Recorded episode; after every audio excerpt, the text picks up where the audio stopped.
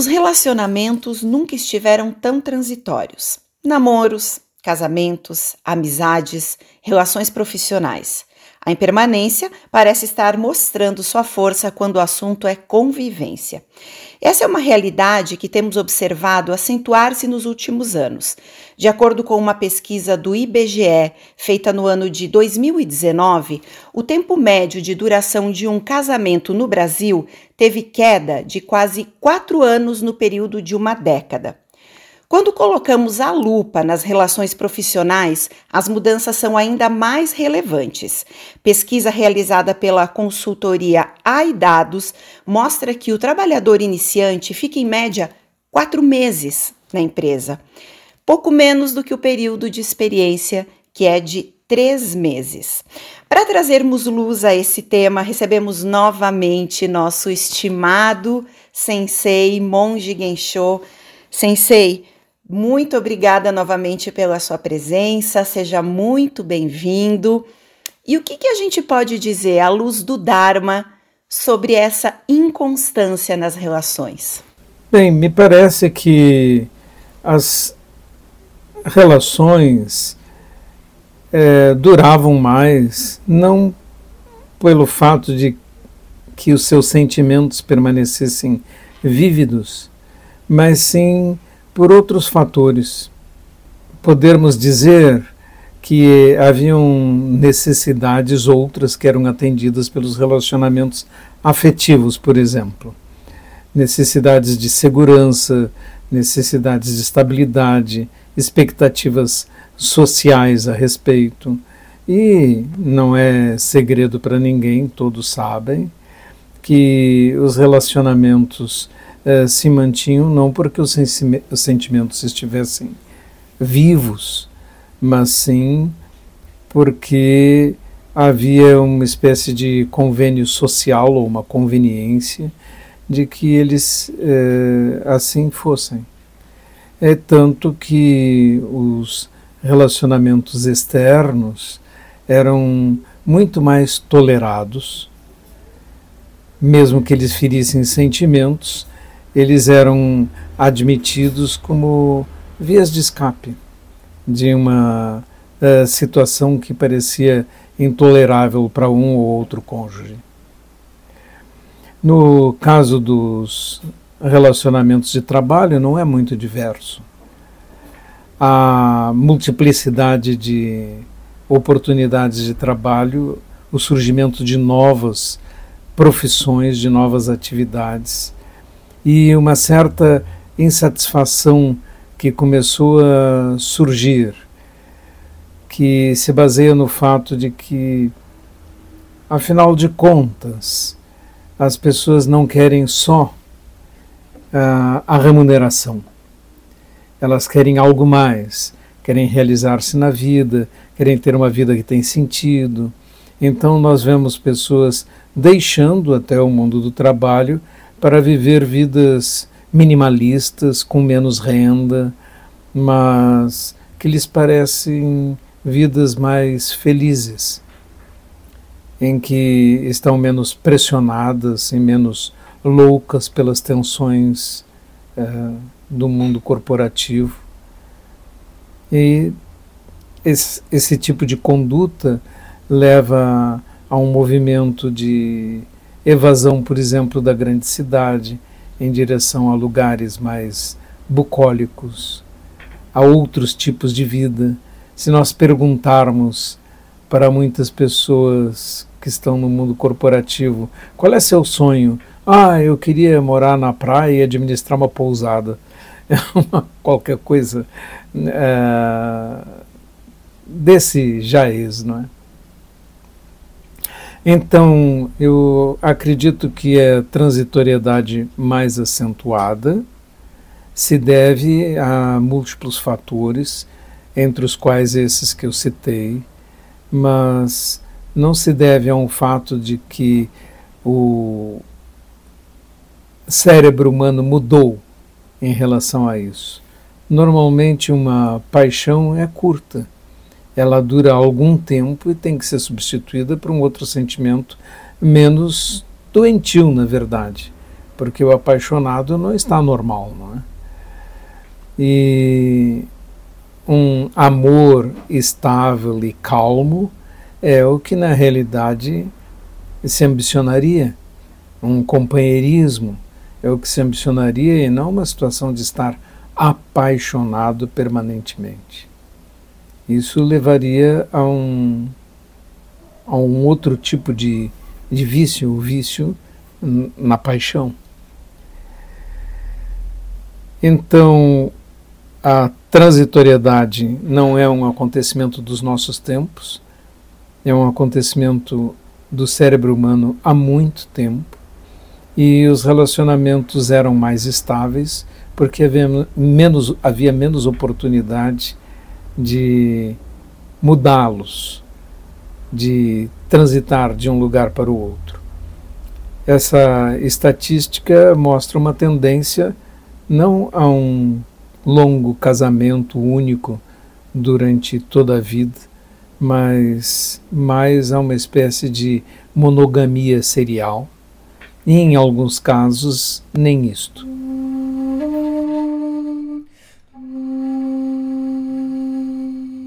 Certo, então, Sensei, o senhor nos diz que saímos de um extremo, onde muitas vezes precisávamos aceitar as situações como eram, para hoje termos um pouco mais de autonomia e liberdade para tomar decisões. É, não está faltando talvez o caminho do meio? Porque quando a gente olha, por exemplo, para um perfil profissional, baby boomers eram aqueles que precisavam ficar a vida inteira numa profissão, senão seriam mal vistos e muitas vezes sim ficavam infelizes, como o senhor citou. Por outro lado, a geração Z que hoje está no mercado de trabalho, ela não suporta nenhum tipo de pressão. E ela vai pulando de galho em galho e talvez nunca se torne especialista em nada. Qual é o ideal? Não precisaríamos de um caminho do meio nesse sentido? Nós não sabemos muito bem, porque a aceleração é exponencial. Né? A aceleração da mudança é tão grande que diríamos que a maioria das formações universitárias não prepara as pessoas para a tarefa que vão exercer porque a tarefa que elas vão exercer amanhã é outra. Um dia desses estava falando com um engenheiro que se formou fazendo os desenhos dos planejamentos na área dele. Depois, os últimos anos, ele trabalhou com AutoCAD, que é um programa para desenhar, mas em que um homem ainda toma decisão. Agora existem novos programas muito mais caros que permitem que basta dizer uma alteração num projeto e ele calcula os seus impactos sobre as outras áreas e os outros efeitos. Mal explicando a tarefa que ele aprendeu não é mais útil. Ele usa, é obrigado a usar uma outra ferramenta. Então, a mudança nas atividades é tão veloz e tão grande que uma quantidade muito grande de tarefas deixa de ser uma tarefa humana e passa a ser uma tarefa de um software, de um programa essa alteração vem para o mal e para o bem. Em certos uh, sentidos, as pessoas podem dizer: Ah, foi inútil o que eu aprendi, já que uma máquina faz isso, mas precisamos de pessoas que programem as máquinas. Então, existem outras tarefas completamente novas e não solicitadas e para as quais ninguém foi preparado. Um exemplo interessante é que no início do uso de drones em combate, usou-se pilotos de avião para fazer a tarefa. Passado algum tempo desistiu-se disso e atualmente são contratados para manejar esses drones é, jovens que na realidade foram treinados em jogos. Ou seja, não houve um curso para eles.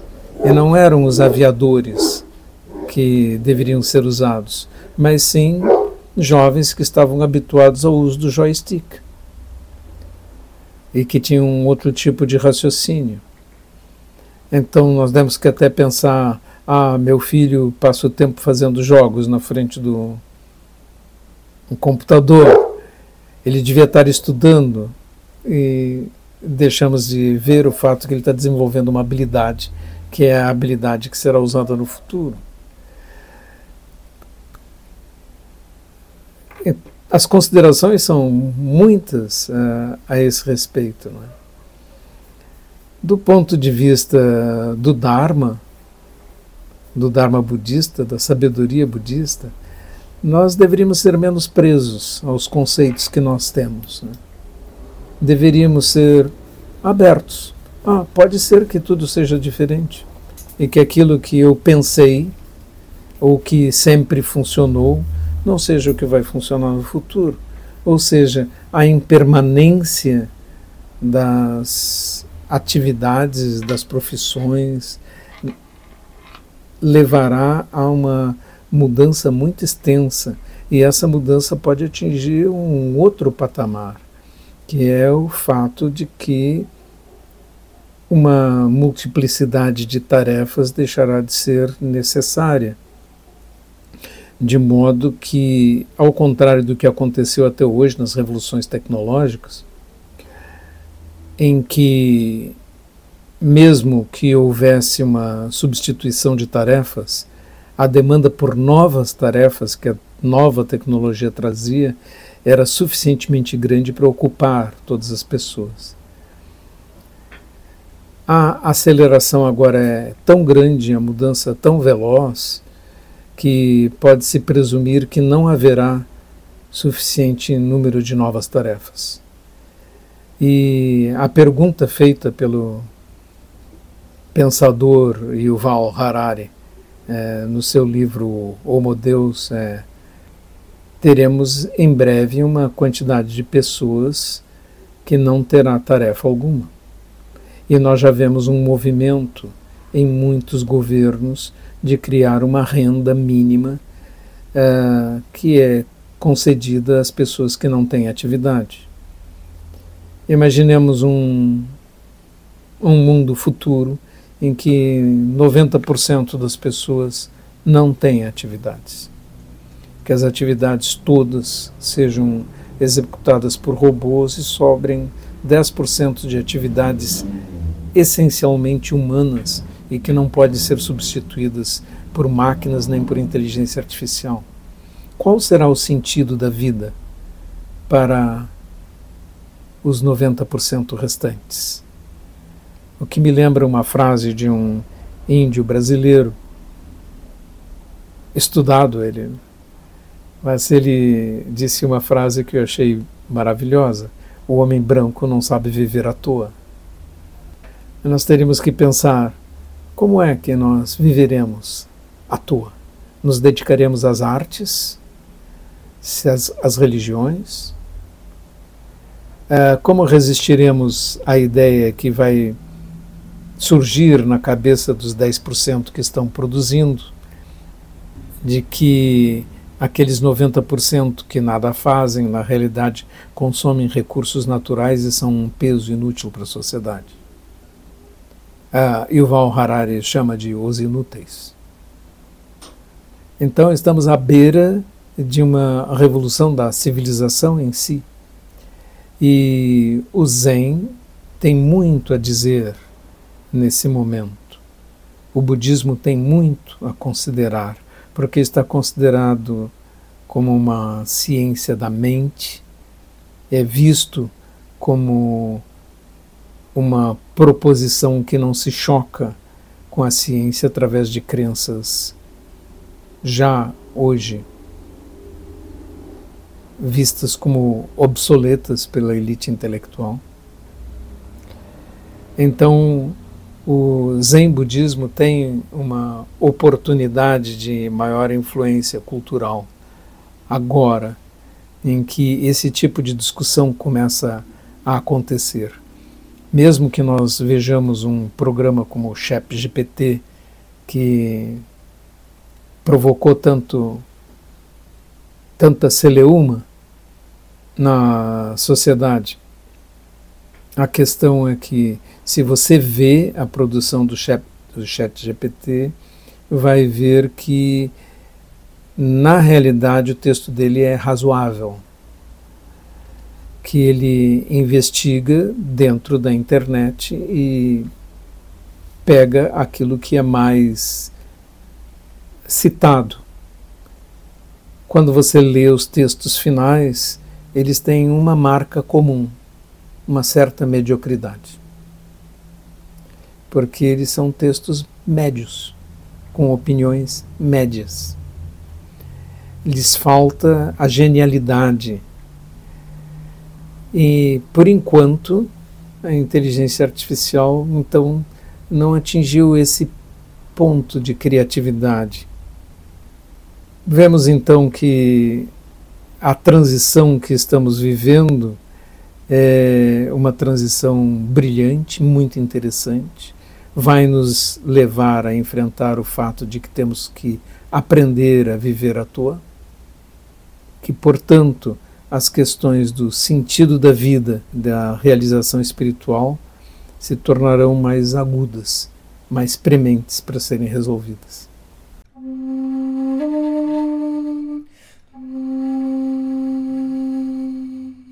Certamente, essa é uma longa conversa, né? Se, se pensarmos do âmbito socioeconômico, enfim, mas tentando trazê-la é, unicamente aqui para a nossa visão da mente, como o senhor tem é, dito, e tudo que o Zen e o budismo podem colaborar. É, quando a gente vê uma situação um pouco semelhante, talvez, do ficar à toa, que não é necessariamente à toa, né?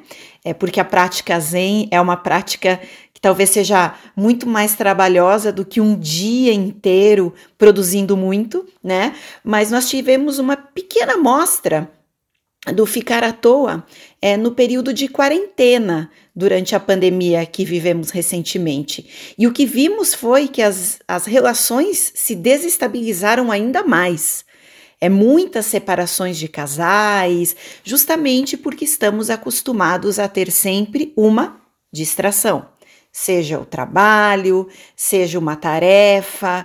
Como as pessoas podem se preparar para que não sejam tão vulneráveis a situações assim? Na verdade, se nós desenvolvermos lucidez e realmente conhecermos nossa mente, tudo isso será uma grande oportunidade, será muito bom. Eu acho que relações se desestabilizaram durante a pandemia porque elas não eram boas. Simplesmente foram as pessoas obrigadas a passarem mais tempo umas com as outras e aí se perceberam. Para aqueles que tinham boas relações e para os mundos felizes, a pandemia até se mostrou como uma oportunidade. Né? Então, na verdade, ela veio colocar luz sobre um problema que já estava acontecendo. Mas se nós mudarmos nossa mente em direção à sabedoria e lucidez, que é o que a meditação, o zazen e a, o ensinamento budista tende a fazer crescer, nós aprenderemos a viver melhor num mundo novo. Na realidade, não é um mundo ruim, na realidade, é um mundo com mais oportunidade e mais verdade, pois obriga as pessoas a olharem para si mesmas. Você usou a palavra distrair-se, e é uma palavra bastante importante, mas é o que ela significa. As pessoas querem se distrair e entreter para fugir da realidade. Não é? é por isso, é, música alta, até drogas, não é? todas as, as coisas nesse sentido de fazer não pensar, não ouvir, é, ficar um pouco louco, não é? Para escapar da vida. Na realidade, é como morrer um pouco. E, no caso, nós queremos pessoas vivas, lúcidas, vendo a realidade e felizes com isso. E esse é um objetivo subsidiário da prática budista, não o último. O último seria um despertar realmente completo de todas as ilusões mas um subproduto desejável quando começamos a praticar é enxergar a realidade com mais nitidez.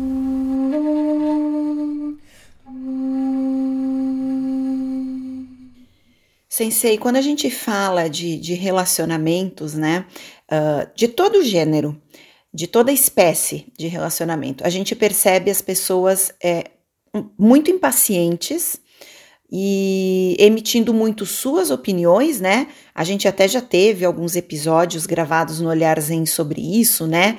Sobre o quanto as pessoas é, vivem essa dualidade, seja política, seja de opiniões. Isso seria. É, então, quando as, as, relações se tornam muito transitórias, até porque as pessoas não conseguem se entender, nem pensar parecido, nem aceitar uma posição de como o outro pensa. Diferente de como era no passado, que as pessoas então suportavam as relações que não eram em que não eram felizes, será que o que hoje a gente tem é mais coragem para esse desapego, vou ser feliz, ou talvez seja também um pouco de excesso de eu, a minha opinião, o que eu penso, a minha minoria. Não, não há hoje talvez um pouco de excesso nesse sentido? É, esse caminho vem sendo trilhado para a humanidade há um, há um bom tempo, não é? Ele praticamente é filho do, do iluminismo, né? E isso começa lá no século XVIII, né? E aí nós vemos a, na própria arte as revoluções do romantismo, por exemplo, e tudo que veio depois, até o modernismo, tanto na música quanto na, na pintura, todos são expressão, expressões de um crescimento da individualidade e da liberdade do indivíduo. Antes o indivíduo era submetido a concepção de uma igreja. E se ele fosse excomungado, estaria uh, fora do convívio social, era uma coisa terrível, uma condenação que na realidade impossibilitava alguém de viver.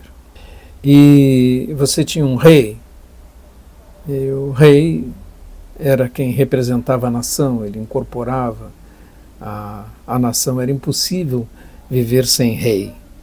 Nós tínhamos esse tipo de, de construção nas nossas cabeças. Com a Revolução Iluminista, né? o pensamento iluminista, a Revolução Francesa, a Constituição Americana, surgiu a ideia do indivíduo que procura a felicidade para si e que luta contra o restante todo, contra, contra tudo. É um mito inclusive muito presente no cinema americano, do indivíduo que vence o sistema, vence todos os outros sozinho. Ele é um rebelde e a sua rebeldia é tão forte que lhe permite vencer tudo que parece estabelecido, governos, estruturas, etc. Se nós observarmos, nós vamos ver quantas vezes o indivíduo é vitorioso contra tudo, né? contra o que nós chamaríamos de o sistema. Esse é um mito da cultura ocidental. Isso foi muito bom, porque foi libertador. em muitos aspectos. A própria história do, do Zen é uma história de rebeldia rebeldia contra, inclusive, a estrutura escolástica e intelectual que tinha sido construída no budismo. Os heróis do Zen, os mestres, são rebeldes, mas não são individualistas. São é, contaminados pelo desejo de libertar outros seres dos grilhões, não apenas a si mesmos. Né? Mas libertar todos os seres de grilhões intelectuais, mentais, religiosos, das crenças em deuses, em infernos, em demônios, das superstições, né? e até das prisões materiais, que foi uma coisa que não aconteceu no individualismo ocidental, porque ele se mesclou muito com a ideia de ser um bem-sucedido vencedor no mundo material. Então a história do Zen tem a história de uma rebeldia que pretende uma vitória no mundo espiritual. Uma vitória espiritual. Uma liberdade imensa, mas uma liberdade do material e uma liberdade dos grilhões de organizações que os amarrem dentro da, de uma estrutura religiosa tanto que nós não vimos no budismo surgir nenhuma grande igreja que dominasse e fosse capaz de exterminar os seus opositores e os seus hereges, etc. Pelo contrário, no budismo é uma vitória das heresias. Se nós virmos isso sobre as individualidades, nós também podemos pensar que a nossa vitória seguinte na civilização é nos libertarmos também da obrigação de termos sucessos materiais, dado que a vida tornou-se suficientemente viável sem que você precise ser aquele indivíduo que acumulou demasiado. Nós estamos, nós temos visto é, exemplos constantes de grandes bilionários que destinam a maior parte da sua fortuna para algum objetivo que não tem nada a ver com o material, mas sim a ajudar os outros. É um movimento nascente dentro da humanidade. E nesse sentido, eu me sinto otimista.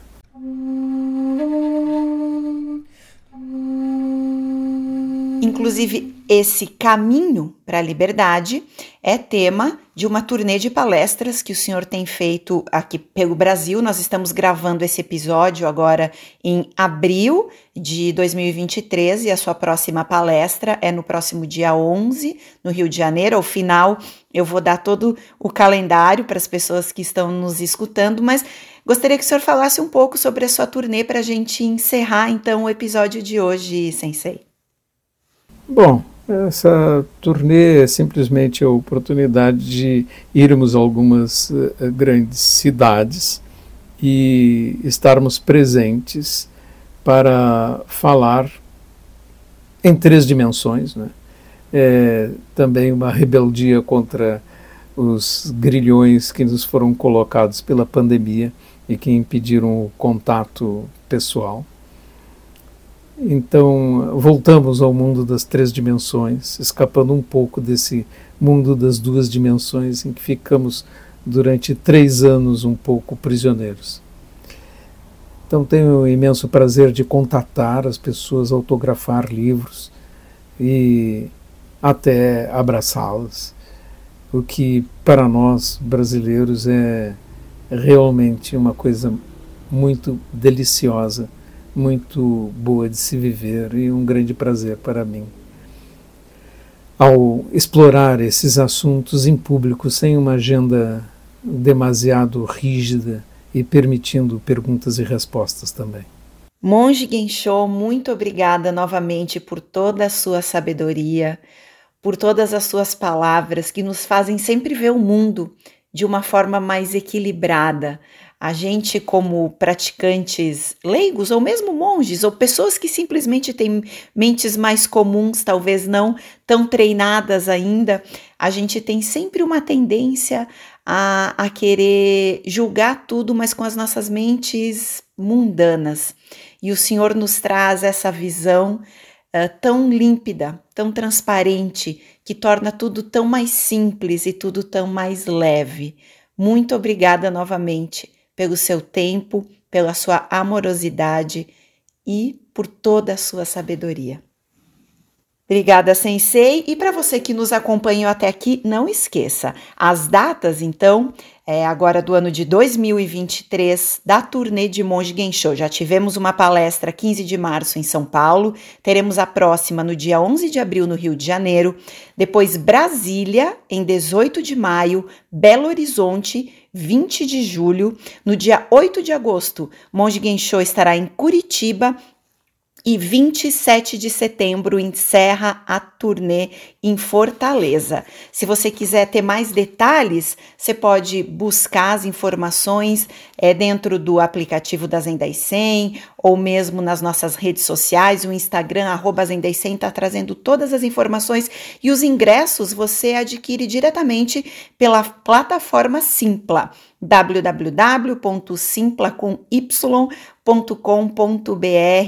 e para você que está dando, pedindo, ah, gostaria que Monte Gensho estivesse na minha cidade, a gente está tomando nota e tentaremos convencê-lo no ano que vem a ampliar a turnê já na sua agenda é, tão repleta de compromissos.